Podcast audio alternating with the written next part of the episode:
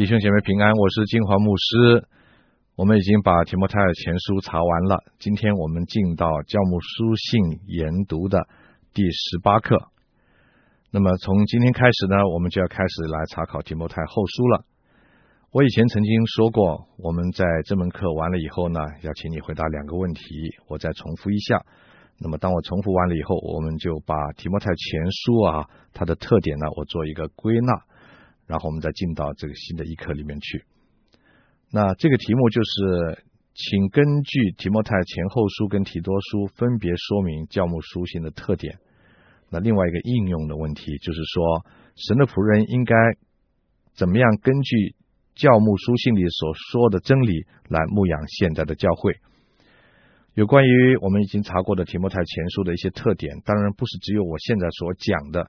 你整个在我听过了我所讲的以后，你自己的领会也应该包括在里面。我稍微提几样，可以做一个复习啊。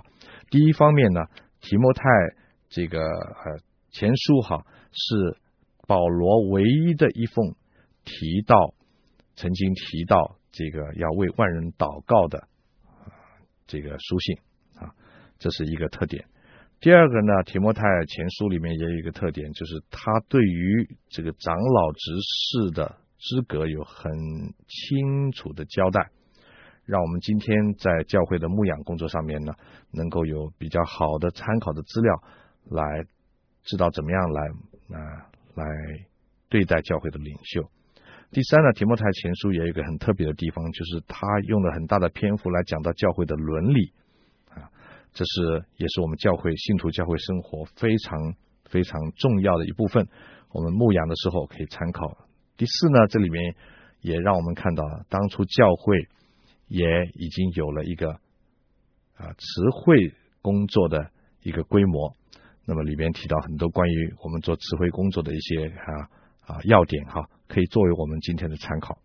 哇，还有很多很多，我就不在这里说了。我想你应该自己。要想办法把它找出来。那么今天我们就要进到提摩太后书，在还没有开始提摩太后书以前，当然我们要对提摩太后书有一个很简单的引言介绍啊。那么首先我们就谈谈提摩太后书的写作背景。提摩太后书跟保罗最后十年在地上最后十年的宣教的施工有很大的关系，这是提摩太后书的特点。那么我们知道，保罗大概是在主后五十八年在耶路撒冷被捕的。那么为了躲避犹太人，当时呢，他为了躲避犹太人借这个机会杀他的计谋，所以他就上告罗马皇帝该杀。他宁愿在罗马的朝廷里面来面对审判，而不愿意在犹太人的手中。所以呢。保罗就被罗马的禁卫军就护送到了罗马，在主后六十一年到六十三年，当保罗在罗马等候审判的期间，他是被软禁在一个他自己所租的住屋里面，他不是在监牢里，所以他的除了行动不自由之外呢，他在他的住屋那里可以自由的会客、传道，也因为这个缘故，很多人。借着他的拘留的期间，听到了福音。那使徒行传就是结束在这一段保罗在罗马坐监的时期，大概在主后六十四年到主后六十七年之间呢。保罗曾经暂时获得了自由，在这段时间，他到过很多地方去传道。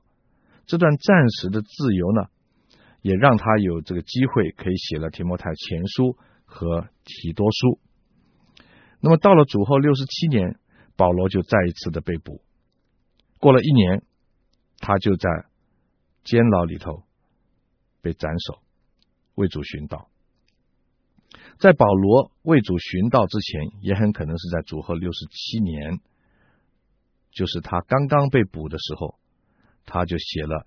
他平生最后的一卷书，那就是提摩太后书，就是我们今天要开始查考的。所以提摩太后书可以说是最能够描述保罗离开世界之前的最后一卷书。在那个书里充满了感人的回顾，和对传福音事工的忠心和关心。这些感人的话，让我们读起来是非常非常感动的。所以，当我们在读提摩太后书的时候，我们要用一种心情，就是这是我们最后一次跟保罗坐下来面对面谈心那种感受，知道保罗马上要离开世界为主寻道的那种感受，来读这卷书。那你读的时候就能够感受到里面很多很多情绪深刻的话语。接下来，我们就谈谈提摩太后书它的主题经文，它的主题经文。也可以说是开启这卷书的钥匙了哈，就是提摩太前书第二章十五节，你当竭力在神面前得蒙喜悦，做无愧的工人，按着正义分解真理的道。这是一句非常非常语重心长对传道人的吩咐。还有就是提摩太后书第四章第二节，务要传道，无论得时不得时。总要专心，并用百般的忍耐、各样的教训责备人，可见得好。整卷的主题，根据这两节开启整卷书信的钥匙，就可以知道，它的主题是竭力做好一个传道人应尽的本分。提摩太后书一共分成啊四章，我们就给它四个主题啊。第一个呢，第一章在苦难里中心；第二章就是在侍奉上中心；第三章到第四章第五节，我们说是在信仰上中心；第四章第六节一直到结束，我们说是在背道猖獗的时候中心。那个时候背道就是叛逆很，嗯啊异端。猖狂的时候，在背道的时候中心。那么，我们谈谈这卷书的特点哈。这是保罗在临死之前最重要的信息。在这段经呃这段呃书信里面，充满了他对他一手栽培起来的传道人提摩太的那种关怀的情感。而且这卷书也可以说是保罗个人的心腹之言呐、从内心里面发出来的那个很深呃深刻的话语，他苦口婆心的劝传道人提摩太，鼓励他心目中的接棒人要忠心的信道、行道、守道啊和传道。我再讲一次，要忠心的信道、行道、传道。和守道，在这卷书信里面，也至少可以找到二十五节的经文是直接跟个人有关的，表示这段经文是非常个人的。在这卷书里面，保罗也说到自己因为童工的离开而产生的忧伤和孤单，是在其他保罗书信里面所找不到的。这卷书说明了持守真道，至死忠心。就是我们基督徒最后的胜利。死亡虽然是人生的结局，却是神审判和赏赐恩典的开始。这是这卷书的特别的地方。这卷书也提到末世被盗的危险，提摩太前书也稍微提到一些，那后书更是提到一些这方面的危险。在末世的时候，一方面是福音不断的传到了全世界。一方面是背道的事不断的增加，这实在是我们今天末世教会一个很大的提醒。我们不但要继续忠心的把福音传出去，同时也要对内部的背道有所警醒。所以看到教会里头有些背道异端的事情，不要稀奇。根据韦氏词典的解释，所谓背道，就是完全离弃信仰的原则。可见背道的事情不是出于无知的结果，他是故意走相反的路。根据这样的说法，我们就知道背弃不信福音真理和教义，就是很明显的一种背道的行为。可是还有一些不明显的一种不明显的背道的行为，那就是在行为上，在生活的行为上背弃福音的真理和教义，这个是更可怕。为什么呢？因为背弃真理的话，那么我们还容易察觉得到。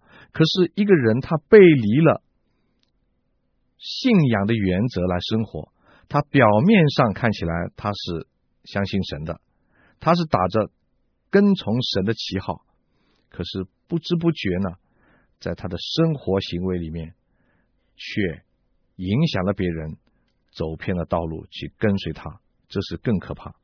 所以背道有两种，一种是信仰真理上的背道，一种在行为上的背道。啊，那么这卷书提到末世的这种背道的情况是怎么样子呢？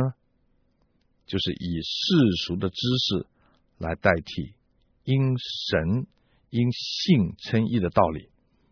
靠救恩得救的道理，那么不要说当时的时代，今天的社会也是这样子，用心理学的方法来取代福音，用怎么样来做、如何做的方法来取代恩典。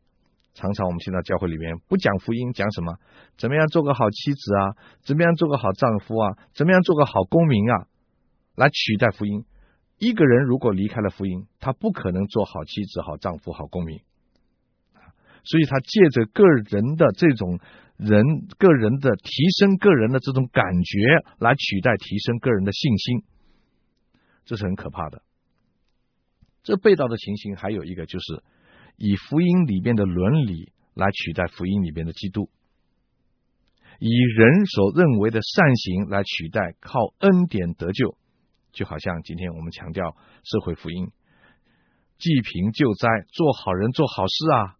爱人呐、主义间的和谐啊，还要政治改革啊，要社会公义啊，等等啊，这个今天在海外的这个社会里头，常常在教会里头听到这些，这是舍本逐末。是的，一个基督徒应该做好人做好事，应该寻求主义间的和谐，应该寻求政治的改革，要把政治改得更好，国家更美，社会更公义。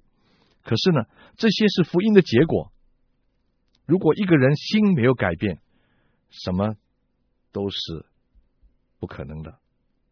那么另外呢，被道的情况还有一个，末世背道的情况还有一个，就是以人为中心的宗教来取代以神为中心的敬拜。很多时候在西方还有人讲，你信耶稣你就病得医治，你信耶稣你就发财，你信耶稣神就一定祝福你，让你成功啊。还有一些就是专门讲神医布道。没有福音，只有神的医治。神是好的，病都是不好的。所以呢，病呃是神不喜欢的。你拉到神面前，神就医治你啊。所以讲这些东西。那么还有就是提高自我，注重感觉啊。所以在教会里头呢，是人为人比神更重要。只要你感觉到好就可以了，只要你美就可以了。神喜欢我们好啊。所以呢，用宗教的活动来代替。我们的信仰，保罗在提摩太后书就预先的看见这种事情是非常的危险的，所以他在提摩太后书里面比别的他在别的书信更加的强调神话语的重要。这也很可能是因为保罗他已经知道人生到了终点，他在世上为主传福音做见证、拼斗打拼的时间不多了，所以他语重心长的在这方面。常常一直不断的提醒信徒，所以保罗在他书信的最后话里面呢，特别强调要信靠神的话。保罗在这卷书里面强调，只有福音才是人类唯一的救法。这是我们在我们在研读提摩太后书的时候要特别注意的事情。好，现在我们就正式进到查考提摩太后书的课程里头来了。现在我们要开始查考第一章。第一章的主题就是在苦难里中心，在苦难里中心。这一章的主旨就是说到神的仆人不要以福音为耻，却要勇于为福音受苦。我在讲这一章的主旨，在说到神的仆人不应当以福音为耻，却应该勇于为福音受苦。首先，我们就进到引言第一节、第二节。好，传统的书信都是这样子，前面有引言，引言包括写信人、收信人。我们先来看写信人的身份，奉神旨意，照着在基督耶稣里生命的应许，做基督耶稣使徒的保罗。这里很清楚，保罗说到他的使徒的身份是出于神的旨意，还有他的使徒的身份是出于神的选召，很清楚，在这一节圣经里面就看得很清楚，他是做耶稣基督的使徒。和做耶稣基督有关的工作的啊，他不但是耶稣的使徒，也是做和耶稣基督有关的、有关的、有关系的工作。那换句话就是传福音了。他是照着耶稣基督里的生命应许来做使徒的。这个“照着”这两个字啊，就是他的跟他的使命，就是他的使命跟这件事情有关系。传道人应该清楚知道自己的召命。这就是打美好胜仗的秘诀。神呼召你做什么，你应该清楚。神呼召我们每一个人都有他在我们身上的旨意，我们应该很清楚我们是做什么。保罗他就是神召他做和耶稣基督有关的这个工作。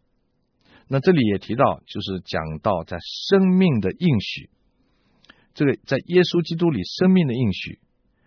应许就是对还没有成就的事情的一个承诺，应许就是神对还没有成就的一个事情的承诺。所以，因为这是一个还没有成就的事情，又是神说的，所以就必须人要用信心去接受它。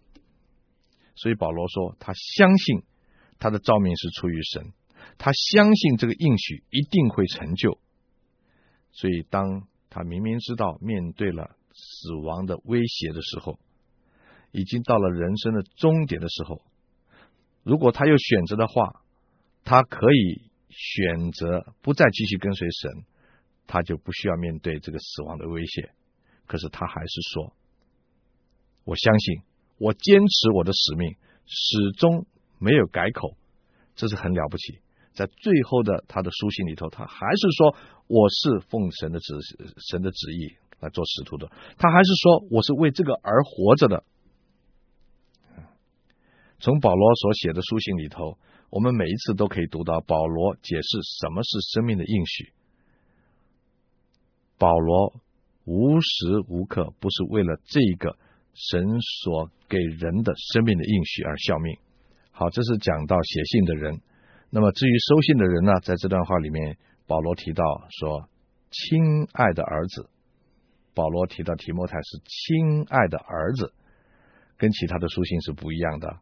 他曾经称提摩太是我儿啊，但是呢，在这里他说是亲爱的儿子，这种问安是非常非常亲密的，在其他对其他的人问安里面是看不到的。那问安的话说到。愿恩惠、怜悯、平安，从父神和我们主基督耶稣归于你。恩惠原文的意思就是恩典了。恩典永远是在保罗的问话的前面，好像保罗在其他的书信一样。我觉得这是非常非常宝贵的。为什么呢？因为一切的福气都是从神的恩典开始。也就是从救恩开始，如果一个人没有得到神的救恩，谈其他的都是空的。一切的福气都是从福音开始，所以保罗在每一次的问安的里头，没有例外的，一定先从恩惠或者是恩典开始啊。恩惠恩典，我们中文有时候翻恩典，有时候翻恩惠，其实都是原文都是意思，就是神的恩典。那么其次呢，保罗就说到怜悯。这个怜悯的问安呢，是很特别，因为这是在保罗其他的问安里没有出现过的。他在其他的书信问安里从来没有用“怜悯”这两个字。我们知道，这是保罗最后一次的被捕。这个时候，他一定觉得，除了主的救恩之外，他所亲爱的属灵的儿子最需要的就是神的怜悯，所以他才会这么说的。那那有人这样说，怜悯就是我们不配得而得的神的恩典啊，这个比恩典更宝贝哈，是怜悯是神对他的儿女那个不配得而而是呃而得的一种一种恩典。那在这个最后的关头的时候，的确的，神的仆人需要怜悯。那除了这个之外呢，就是保罗的感谢的话了。保罗感谢的话是从第三节开始到第七节。保罗说：“我感谢神，就是我接续祖先用清洁的良心所侍奉的神。祈祷的时候，不住的想念你们。这个接续祖先哈，有两个意思。第一个就是保罗承认犹太宗教为他的归信基督。”打了美好的基础啊！犹太宗教不是基督教，不是我们的信仰，但是犹太宗教他们守律法，他们守神所给他们的旧约的末世，也是神的话。可惜犹太人有神的话语，但是犹太人却不接受在神的话语里面所应许给他们的耶稣基督做他们的救主。犹太人有启示旧约的经典，可是他们却不透过旧约的经典去认识基督，他们反而把经典当着他们的律法主义啊，这很可惜。所以呢，保罗这个话的意思就是说到旧约犹太人的信仰为救恩做了很好的预工、预先的工作、预备的工作，很可惜。犹太人把神的启示变成了律法的宗教，拒绝相信耶稣是弥赛亚。很可惜啊，一直到后来，保罗只好接受神的差派，向外邦人传福音。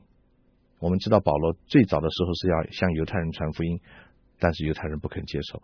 虽然保罗明知道神差派他做外邦人的使徒，他还是先向犹太人传福音。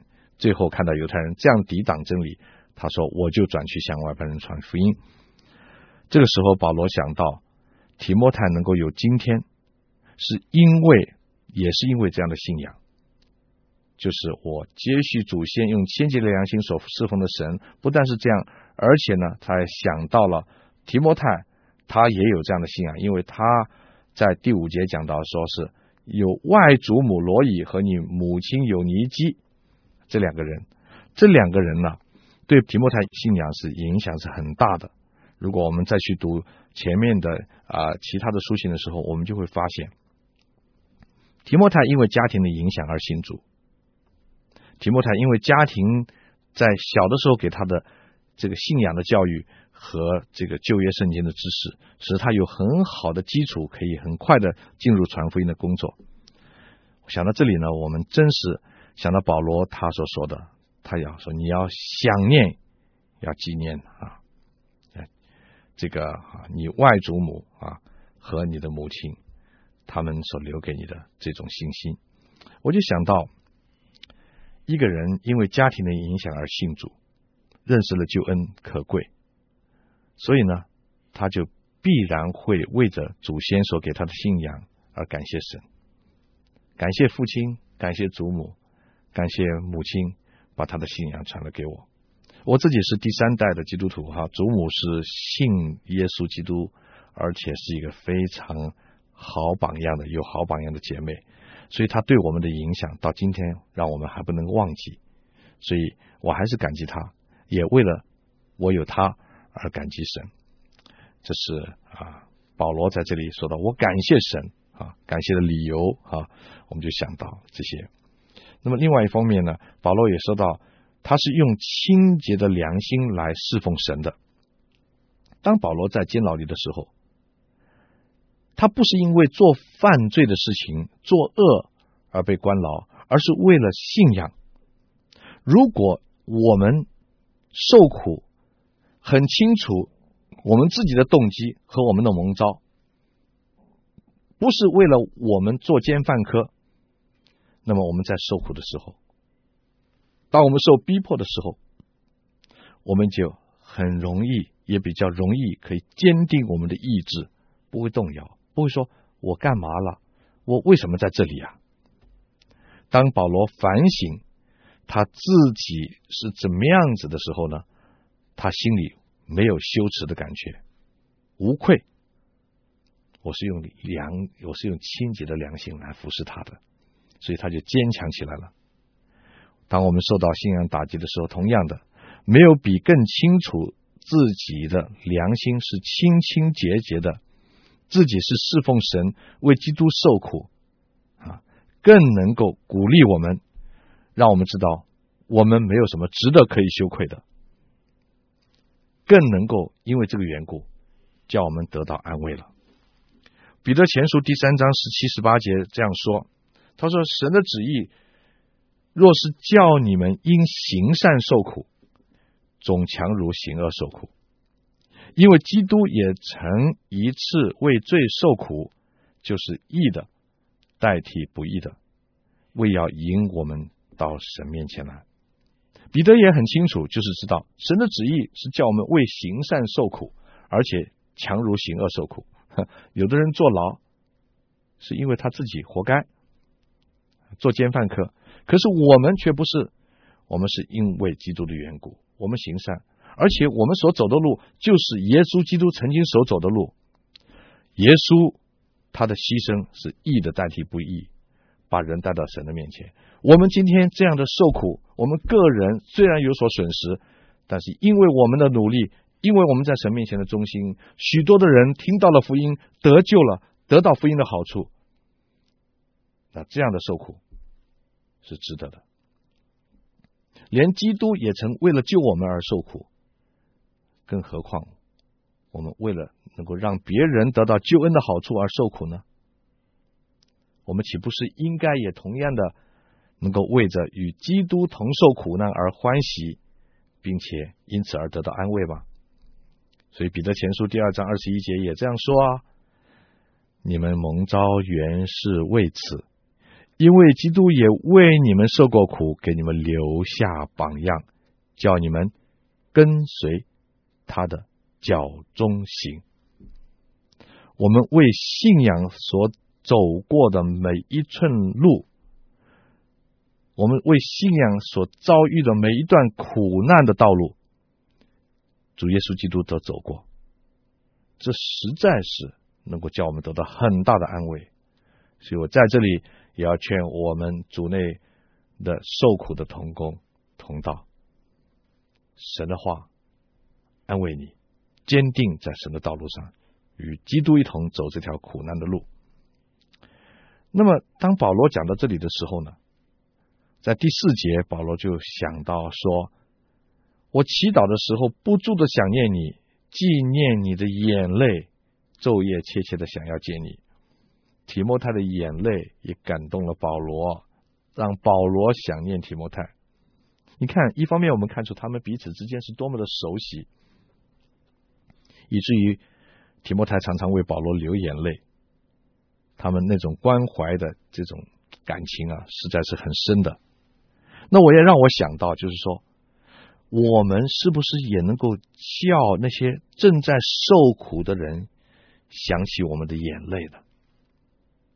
我们有没有为那些人流泪祷告的经验呢？如果有的话，你知道你的眼泪安慰了受苦的人。我们今天就暂时停到这里，我们下一次继续来啊，从这个题目来查考。愿神祝福你，我们下次再见。